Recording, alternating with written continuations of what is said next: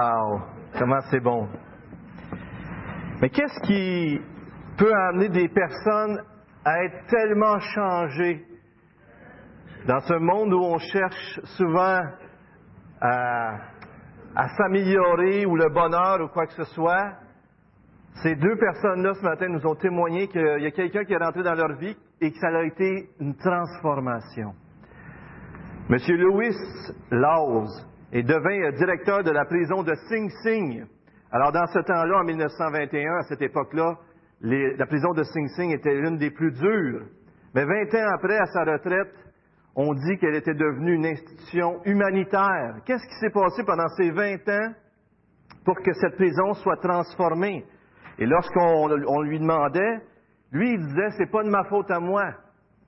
C'est à cause de ma femme Catherine. Sa femme Catherine, qui était jeune à ce moment-là, avait apporté quelque chose dans cette prison avec son mari qui a fait en sorte que les prisonniers avaient été transformés. Imaginez-vous cette jeune femme, Catherine Laws, qui, était, euh, qui avait trois enfants. Alors les gens l'avaient averti, va pas en prison avec tes enfants, ne rentre pas là. Mais elle, elle voyait les choses complètement différentes différemment. Et puis, elle a décidé, à un moment donné, c'était la première joute de basketball, et elle, elle, rentre dans la prison avec ses trois enfants. Imaginez-vous ça, là. Feriez-vous ça? Hein? C'est quelque chose. Et puis elle, ce qu'elle disait, c'est que mon mari et moi, on va prendre soin de ces hommes, et je crois qu'ils vont avoir soin de moi aussi. Je n'ai pas à m'inquiéter. Et à un moment donné, elle rencontre un meurtrier. Voyez-vous, elle voulait connaître ces gens-là, elle voulait connaître leur histoire. Elle rencontre un meurtrier qui était aveugle. Puis elle lui demande Est-ce que tu connais le braille? Est-ce que tu lis le braille? C'est quoi ça? Fait qu'elle lui a appris, elle a pris le temps de lui apprendre à lire le braille. Quelques années plus tard, elle rencontre un sourd-muet. Et elle, lui, elle, elle a été prendre des cours pour apprendre le langage gestuel, pour lui parler. C'était vraiment une femme qui aimait les gens, qui était dévouée pour ses prisonniers. Et plusieurs disaient que Catherine Laws était le corps de Jésus revenu à la vie à Sing Sing de 1921 à 1937. Malheureusement, elle fut tuée dans un accident d'auto et euh, lorsque les gens ont vu que le directeur, euh, son mari, n'entrait pas, tout le monde dans la prison semble savoir qu'il y a quelque chose qui ne fonctionne pas. Et le directeur adjoint vient, il continue, puis le lendemain, euh, dans ce temps-là, ça allait assez vite aussi, et puis elle était dans son cercueil, dans sa maison, à près d'un kilomètre de la prison. Et à un moment donné, durant cette journée-là qu'elle est exposée, le directeur adjoint passe et il voit devant la clôture, devant la porte de la clôture de la prison, un rassemblement de prisonniers, comme un troupeau qui était assemblé là, puis il s'approche d'eux. Et il voit ce rassemblement de prisonniers, et puis là, il voit que ces hommes-là, ils pleurent. Ils sont tristes, ils sont brisés, parce qu'ils connaissaient Catherine puis ils l'aimaient. Alors, lorsque le, directeur adjoint a vu ça, savez-vous qu'est-ce qu'il a fait? Il a dit, dit c'est OK, les gars. Vous pouvez aller donner vos, vos derniers euh, euh, honneurs à Catherine. Je vous laisse sortir. Et il les laissa sortir sans aucun gardien. Puis il dit, par exemple, revenez toutes, revenez toutes. Fait que le soir, il les laissait sortir, les gens ont fait la file pour aller offrir leur sympathie, leur honneur à Catherine. Et puis le soir, ils sont tous revenus. Tous ont été revenus. Spécial, hein? Dieu utilise souvent des moyens comme ça, des gens qui ont été touchés par Dieu, des gens qui, qui sont des, des modèles. Et ces hommes-là, ces hommes durs-là, des meurtriers, des gens qui avaient fait des crimes terribles, avaient été transformés par l'amour. Et c'est ce qui nous arrive lorsqu'on se tourne vers Dieu, pas vrai? On goûte à l'amour de Dieu et son amour nous transforme, son esprit nous transforme et son salut en Jésus-Christ.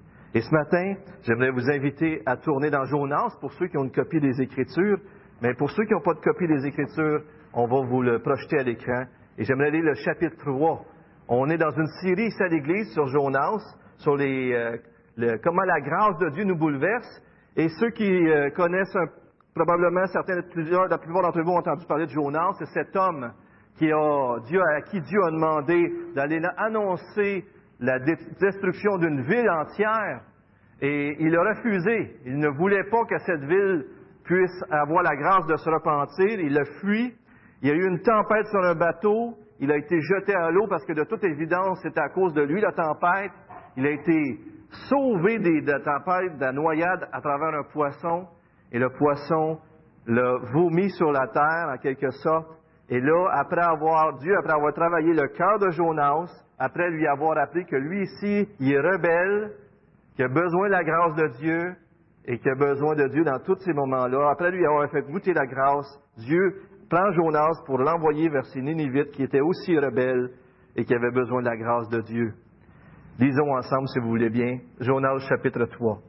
La parole de l'Éternel fut adressée à Jonas une seconde fois en ces mots. Lève-toi, va à Nénive, la grande ville, et fais-y la proclamation que je te dis. Alors Jonas se leva. Il alla à Nénive, selon la parole de l'Éternel, Or, Nénive était devant Dieu une grande ville de trois jours de marche. Jonas commença par faire dans la ville une journée de marche. Il criait ces mots. Encore quarante jours et Nénive sera bouleversée. Les gens de Nénive crurent en Dieu. Ils proclamèrent un jeûne et se revêtirent de sacs, depuis le plus grand jusqu'au plus petit. La nouvelle parvint au roi de Nénive. Il se leva de son trône, ôta son manteau, se couvrit d'un sac et s'assit sur la cendre.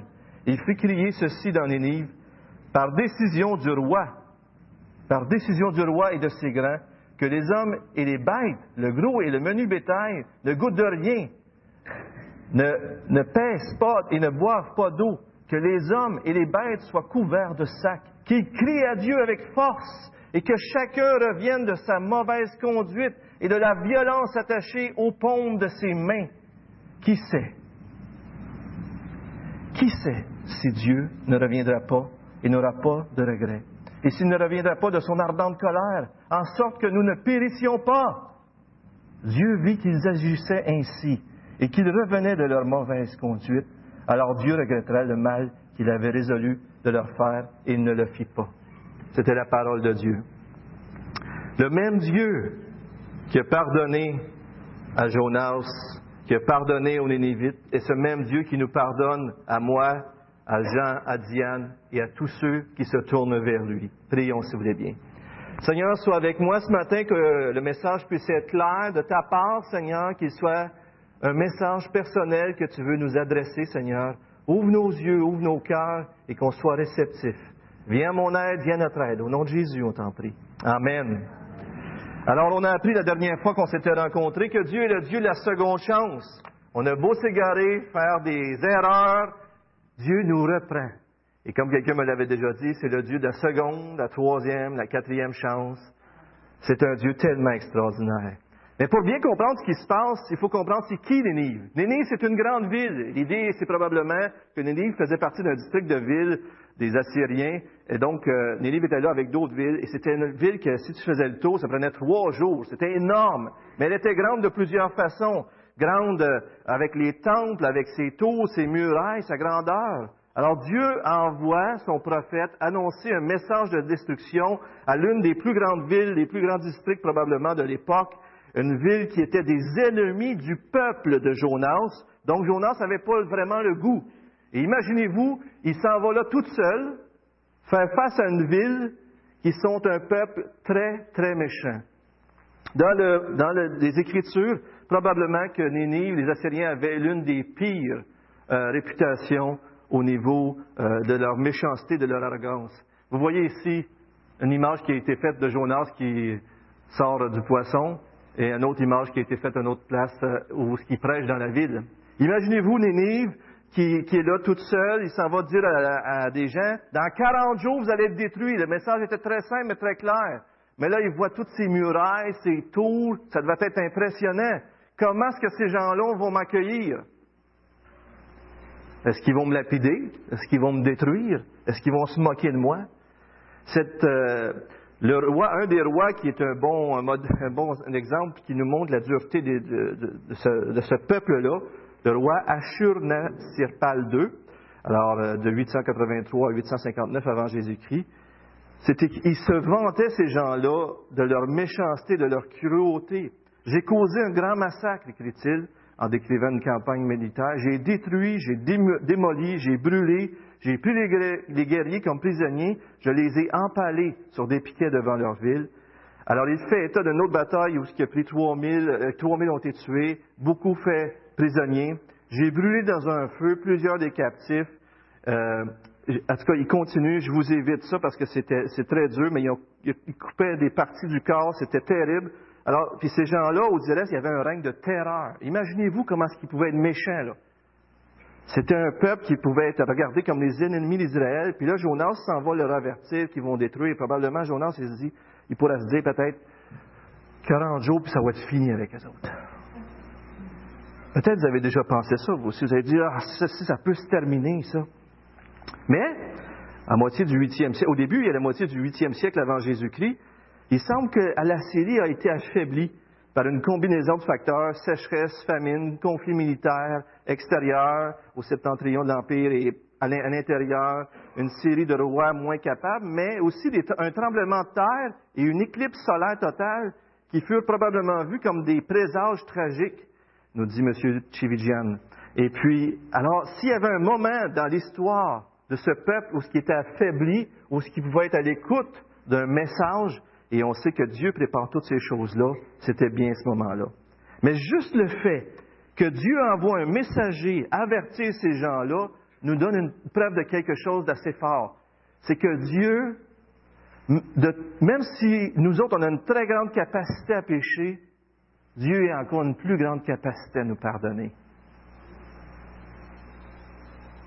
Dieu donne l'occasion à ce peuple-là de se repentir comme il vous le donne à vous et à moi jour après jour.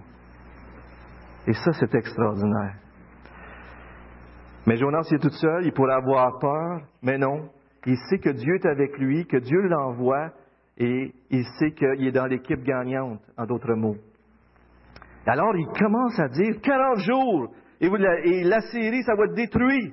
Mais là, les gens, lui, il se dit peut-être qu'ils vont me pitcher des roches, ils vont me pitcher toutes sortes de choses. Mais non, qu'est-ce qui se passe? C'est que les gens sont pas indifférents. Les gens semblent même vouloir, même pas lui faire du mal, ils se moquent pas de lui. Mais qu'est-ce qui se passe avec ce peuple-là? Ils m'écoutent. Comment réagissent les gens? Regardez au verset 5. Si vous avez une Bible, je vous le relis. Les gens de Nénive crurent en Dieu. Alors remarquez que ce n'est pas écrit les gens de Nénive crurent en Jonas. En qui qui ont cru? En Dieu. Voyez-vous, lorsque des gens sont touchés par Dieu, lorsqu'ils entendent le message de Dieu, lorsqu'on lit la parole, et que là, on lit la parole, et puis à un moment donné, ça nous touche d'une façon personnelle, comme si Dieu nous pointait du doigt. Est-ce que ça vous est déjà arrivé, ça? Là, on se dit, Dieu me parlait. C'est pas Donald, c'est pas les hommes, c'est pas peu importe qui. Lorsque Dieu choisit de parler à quelqu'un, il lui parle personnellement. Avez-vous déjà entendu Dieu vous parler personnellement? C'est une clé, c'est fondamental. Et comment ça a commencé? Avec la parole de Dieu. Est-ce que vous lisez sa parole? Est-ce que vous passez du temps à écouter, par la foi, à croire que Dieu veut vous parler? Regardez un passage dans Thessaloniciens. C'est Paul qui avait été vers un peuple, il leur avait prêché l'Évangile, mais regardez de quoi il les félicite. C'est pourquoi nous rendons continuellement grâce à Dieu de ce qu'en recevant la parole de Dieu que nous vous avons fait entendre, vous l'avez accueillie non comme la parole des hommes, mais comme ce qu'elle est vraiment, la parole de Dieu qui agit en vous qui? La parole de Dieu agit en qui? En ceux qui? Si vous, vous ouvrez la parole de Dieu, une parole qui est qui est extraordinaire parce qu'elle est éternelle comme le Dieu éternel qui le dit. Si Dieu est éternel et qu'il nous parle, sa parole est toujours vivante pour nous transformer, même si à nos yeux elle a été écrite là, des centaines de milliers, des milliers d'années, pour Dieu c'est une parole qui demeure toujours vivante et qui transforme les gens. Et ça c'est extraordinaire. Mais regardez comment est-ce que les Nénivites sont transformés. Comment? Ils font un jeûne, ils se mettent des sacs, ils se revêtissent de sacs des sacs, c'était très grossier, de poils de bêtes, et puis c'était très difficile, mais c'était une façon de dire, je m'humilie, je m'humilie. Et c'est pas seulement le peuple qui est touché, le roi entend parler, et le roi, il enlève ses vêtements royaux, il met un sac, il s'assied dans la cendre. C'est une façon d'exprimer d'une façon très évidente je m'humilie, j'ai péché. Et regardez ce que le roi commande à tout le monde de faire. Il ne dit pas juste de changer de comportement extérieur, mais le message touche le cœur en premier de Dieu. Le Dieu, quand il nous parle, il nous touche au cœur. Puis ensuite, l'extérieur est aussi transformé. Regardez, ce n'était pas simplement un rituel de jeûne extérieur comme pour bien paraître, mais c'était un rituel qui était accompagné de supplication avec force, de repentance et de changement de conduite, qu'il crie à Dieu avec force au verset 8, et que chacun revienne de sa mauvaise conduite et de la violence attachée aux paumes de ses mains. Dieu parle à ce peuple-là et ils sont renversés, et comme Jean-Baptiste le disait, porter des fruits dignes de la repentance. Monsieur Whitmer dit, la repentance est d'abord intérieure, mais se manifeste ensuite extérieurement. Un autre verset que je vous montre à l'écran, 2 Corinthiens 7, 10. En effet, la tristesse selon Dieu produit une repentance qui mène au salut, une repentance qui nous transforme, qui change nos vies, tandis que qu'on ne regrette pas, tandis que la tristesse du monde produit la mort. C'est un beau passage dans 2 Corinthiens 7, les versets 5 à 11, si vous voulez regarder ça. Mais c'est une transformation complète de la personne, mais qui commence de l'intérieur vers l'extérieur. Dans notre monde, on dirait des fois, on essaie de changer le comportement extérieur. Mais Dieu, lui, il change le cœur, et le reste vient après. Le docteur Phil, euh, est-ce qu'il y en a qui connaissent le Dr. Phil? Il est bien connu, là, certains connaissent. Un psychologue populaire. Il, enseigne une technique appelée le parler sans censure. Alors, supposons qu'on fait venir quelqu'un sur une chaise, euh, il fait venir quelqu'un sur une chaise, puis là, il, se met derrière la personne, puis il dit Parle aux gens, parle de ta vie, puis à chaque fois que je vais voir que tu essaies de te cacher ou tu as peur des gens, ou tu cherches de, de justifier, je vais te taper sur l'épaule. Fait que là, imaginez Jonathan qui parle de sa vie, puis à mon coup, je l'entends. Oups. Puis là, il continue. À un moment donné, la personne vient qui a dit, je suis, je suis laid, je suis coupable, puis elle avoue, c'est parce qu'elle est amenée à confesser la réalité de sa vie, de son cœur. Vous savez quoi? On a, on a toutes des masques. Pas vrai? Vous autres, peut-être pas trop? Oui? Des masques, ça se peut-tu qu'on se cache des fois, on ne dit pas les vraies choses? Oui, il y en a? Un petit peu? Merci, quelques-uns. Quelques-uns sont honnêtes.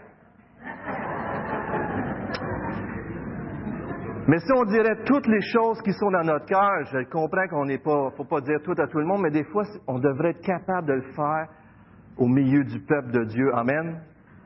On devrait être capable de le faire avec des amis proches. On devrait être capable de parler de tous nos péchés, de se dévêtir d'une certaine façon devant Dieu parce que Christ nous a lavés. Pas vrai? Et c'est ça qui est extraordinaire. Et ça représente un peu ce qui est, arrivé avec les Nénévites. Ils ont vu leur laideur, ils ont vu leur échec, ils ont vu qu'ils étaient coupables et ils se sont revêtus de sac.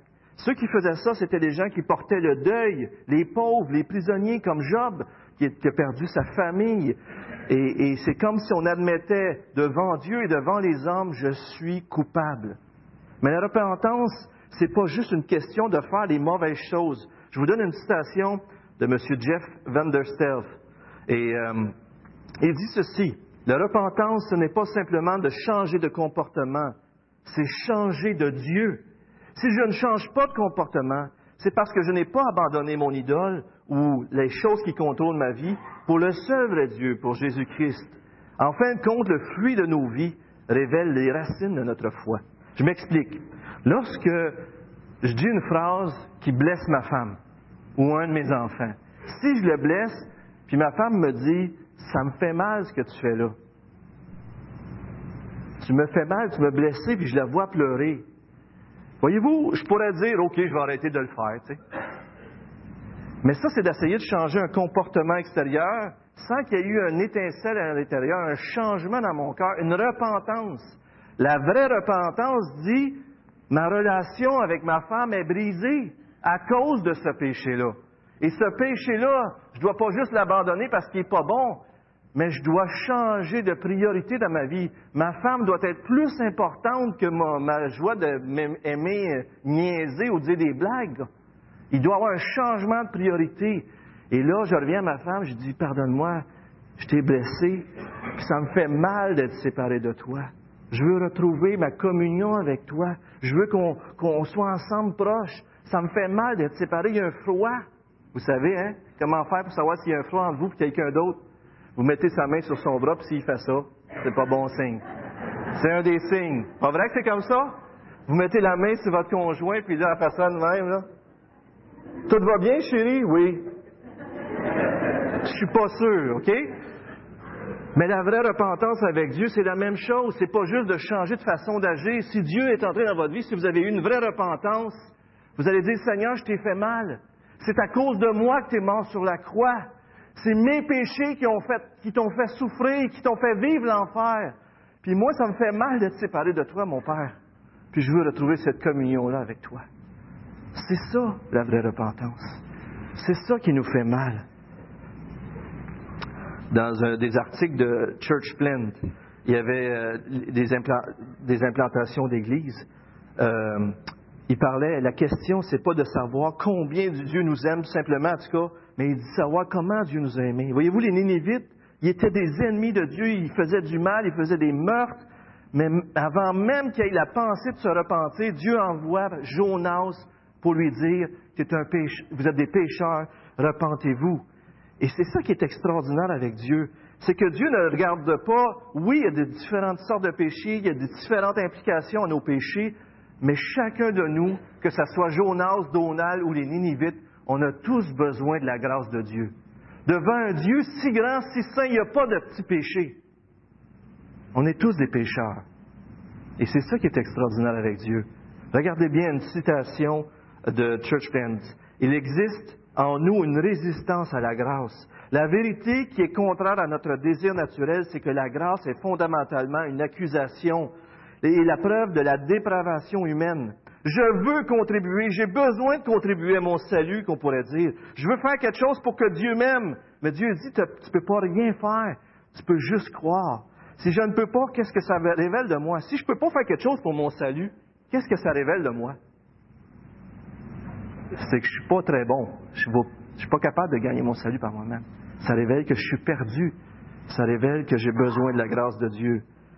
La grâce, c'est notre seul espoir. La grâce, c'est pas seulement libérateur, c'est pas seulement, euh, c'est pas seulement extraordinaire, c'est pas seulement doux, mais c'est une puissance qui nous transforme et qui nous amène à voir que par nous-mêmes, on ne pourra jamais se sauver. Et vous savez quoi? Si vous voulez vous sauver par vous-même, la grâce, vous allez trouver ça, vous n'allez pas aimer ça. Mais si vous avez réalisé que vous êtes une faillite, vous êtes un échec et vous avez besoin de Dieu, la grâce vous allez vouloir la saisir parce que c'est votre seul espoir. Vous savez, il y a un roi dans l'Ancien Testament qui s'appelait Jonas, c'est dans 2 Rois 22.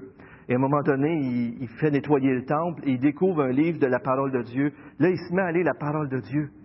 Et sa réaction est, est semblable au Nénévite. Il déchire son linge, il pleure, il s'humilie, il va chercher conseil pour savoir qu'est-ce qui se passe parce qu'il vient de découvrir que la colère de Dieu est grande sur son peuple.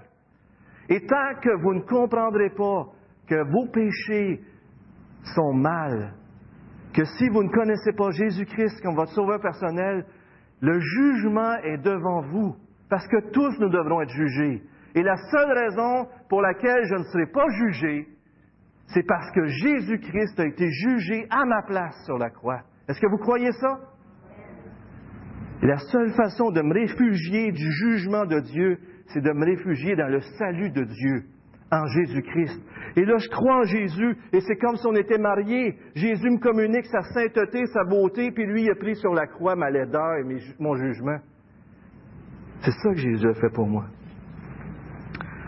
Et lorsque vous regardez le verset 10, Dieu vit qu'il agissait ainsi, qu'il revenait de leur mauvaise conduite, alors Dieu regrettait le mal qu'il avait résolu de leur faire et ne le fit pas. Dieu change d'idée. Dieu ne les détruit pas. Incroyable. C'est tellement magnifique. Et Dieu peut faire ça parce que Jésus est mort sur la croix. Aussi bien, dans toute l'humanité, si on regardait à lui, il pouvait pardonner. Vous savez, Dieu a employé Jonas, qui était probablement un rebelle, qui c'est bizarre que Dieu fait un des plus grands réveils de l'humanité à travers Jonas, celui qui ne voulait pas faire sa volonté. Mais M. Chivigian dit dans son livre sur Jonas, il dit, le christianisme, c'est pour les losers. Pour ceux qui s'avouent vaincus, qui se voient en faillite. Vous savez quand est-ce qu'on devient des vainqueurs? Quand on se tourne vers Jésus-Christ. Quand on se tourne vers Jésus-Christ, on, on est dans l'équipe gagnante. Pas à cause de nous, mais parce que Jésus-Christ est celui qui nous fait vaincre. Vous savez, l'Évangile nous explique que c'est pas en prenant qu'on gagne, mais c'est en donnant. C'est pas en se protégeant, mais c'est en sacrifiant. C'est pas en prenant la première place, mais c'est en prenant la dernière place. L'Évangile nous fait sentir tellement avec de la valeur et une identité profonde en Jésus-Christ qu'on est capable de tout laisser aller.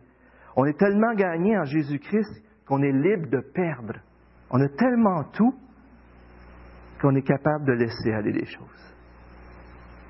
L'Évangile transforme nos peurs en adoration. L'Évangile transforme nos peurs en adoration. Je dois avancer, mais je vous mets à l'écran. Alors, Jean-Benoît, il, a cité un verset que j'avais dans mon message ce matin. Dieu résiste aux orgueilleux, mais il fait grâce aux humbles. On l'a vu ici, des orgueilleux se sont humiliés, il leur a fait grâce. Et c'est pareil pour nous. Mais regardez à Ézéchiel 33, 11, qu'est-ce que ça nous dit. Aussi vrai que je suis vivant, le Seigneur l'Éternel le déclare, je ne prends aucun plaisir à la mort du méchant. Je désire qu'il abandonne sa conduite et qu'il vive. Détournez-vous, détournez-vous donc de, vos de votre mauvaise conduite. Pourquoi devriez-vous mourir? Jean d'Israël. Et vous vous souvenez à Smic Jean-Jacques qui est venu donner son témoignage, dit ce, passage-là comme si c'était son passage préféré, son passage de conversion. Et les Lénivites aussi ont levé le drapeau blanc. Avez-vous levé le drapeau blanc? Avez-vous levé le drapeau blanc? Je termine avec une histoire euh, que j'ai racontée euh, à l'église. Euh, j'étais à Saint-Rosalie, au Carrefour chrétien des Mascoutins, puis ils m'ont invité à prêcher. Et j'ai raconté une histoire là-bas que j'aimerais vous raconter en terminant. C'était un jeune homme qui était stressé, il s'en allait en autobus, et puis là, il était une belle apparence, chemise bleue, les yeux qui fixaient avec la chemise, bien cheveux bien coupés, tout bien soigné. Il s'en allait, mais il était stressé. Alors, il regardait par la fenêtre, puis de temps en temps, il se détournait, mais il y avait une grand-mère assise de l'autre côté, puis la grand-mère a vu l'anxiété dans le visage de ce jeune homme-là, et puis, à mon coup, elle était plus capable, elle traverse pour aller parler avec ce jeune homme-là, pour comprendre ce qui se passe probablement, et elle se met à parler avec lui, il parle de la chaleur du printemps, mais à un moment donné, sans, sans avertissement, le jeune homme dit ceci, il dit, j'étais en prison pendant deux ans, je viens juste de sortir ce matin et je rentre à la maison. Alors là, il se met à déballer tout ce qui se passe. Il dit qu'il fait partie d'une famille pauvre mais fière. Et il avait attiré la honte. Euh, et, il avait attristé sa famille, il avait attiré la honte sur sa famille à cause des péchés qu'il avait faits. Et pendant ces deux années qu'il était en prison, il n'avait jamais eu de nouvelles de ses parents. Ses parents étaient pauvres, il n'avait probablement pas les moyens de se rendre à la prison. Et probablement qu'il n'était pas assez instruit pour lui écrire des lettres. Lui, il avait écrit des lettres, mais à un moment donné, il avait arrêté parce qu'il n'y avait pas de réponse. Mais là, trois semaines avant qu'il sorte de prison, il écrit une lettre. Il dit, il faut que je l'écrive. Je retourne, je termine. Fait que là, il leur écrit une lettre en leur disant, je sors dans trois semaines. Et j'aimerais vous dire, je sais je vous ai. Je vous prie de me pardonner. J'ai mal agi. Il exprime tout ça. Puis, puis il dit, je vais revenir par l'autobus qui passe devant la maison. Alors là, l'autobus, vous comprenez, il était dans l'autobus et il s'en allait à ce moment-là avec la dame, et puis il était nerveux, puis... Mais pour aider ses parents à savoir s'il lui avait pardonné, il, lui demande un signe. Il dit à ses parents, le vieux pommier qui est devant la maison, la maison de mon enfance, là, il y a un vieux pommier, puis si vous me pardonnez, mettez un petit signet, une petite bande de tissu blanc. Si vous me pardonnez, mettez une bande de tissu blanc, ça va vouloir dire que vous me pardonnez. Si vous ne me pardonnez pas, je vais rester dans l'autobus, puis je vais continuer, puis vous ne me reverrez plus jamais. Il approche, et la dame voit qu'il est vraiment anxieux. Fait qu'elle dit, ça t'aiderait-tu si moi j'irais sur le bord de la fenêtre, je regarderais pour toi? Fait qu'il dit oui, il change de place. Puis lui, il, vivait un stress énorme, vous comprenez ce qu'il vivait. Fait qu'à un moment donné, la femme lui tape sur l'épaule. Puis il dit, regarde. Elle dit, regarde, L'arbre est entièrement couvert de rubans blancs. L'Évangile, frères et sœurs, Jésus-Christ, c'est le message de l'arbre rempli de rubans blancs. Avez-vous cru en Jésus-Christ? J'aimerais vous inviter ce matin à y croire. Et j'invite les gens à s'avancer pour la louange, on va, voir les baptêmes. Seigneur, ce matin, on a pu survoler ce texte extraordinaire de Jonas, Seigneur, rapidement. Mais on veut te prier, Seigneur, de, faire cette œuvre qui nous amène à t'entendre directement dans nos cœurs à travers ta parole, Seigneur. À entendre le message que tu veux nous dire. Seigneur, tu nous as envoyé un message comme un arbre rempli de rubans blancs. Tu nous pardonnes, Seigneur, tu nous invites à rentrer à la maison, tu nous invites à nous réconcilier avec toi, mais Seigneur, ce qui est triste, c'est que dans ce monde, plusieurs restent dans l'autobus, dans l'autobus et ne sortent jamais, n'arrêtent jamais. Seigneur, fais que ce message, on l'entende ce matin, qu'on se rappelle qu'à la croix, tu as tout accompli. Seigneur, donne-nous de lire ta parole. Peut-être qu'il y a des gens ici qui n'ont jamais lu la parole, Seigneur. Dirige pour qu'on rouvre ce livre extraordinaire et qu'on puisse être à l'écoute de ce que tu veux nous dire. Parce que lorsqu'on ouvre la Bible, Dieu parle. Parle à nos cœurs ce matin, Seigneur. On t'en prie, au nom de Jésus-Christ. Amen.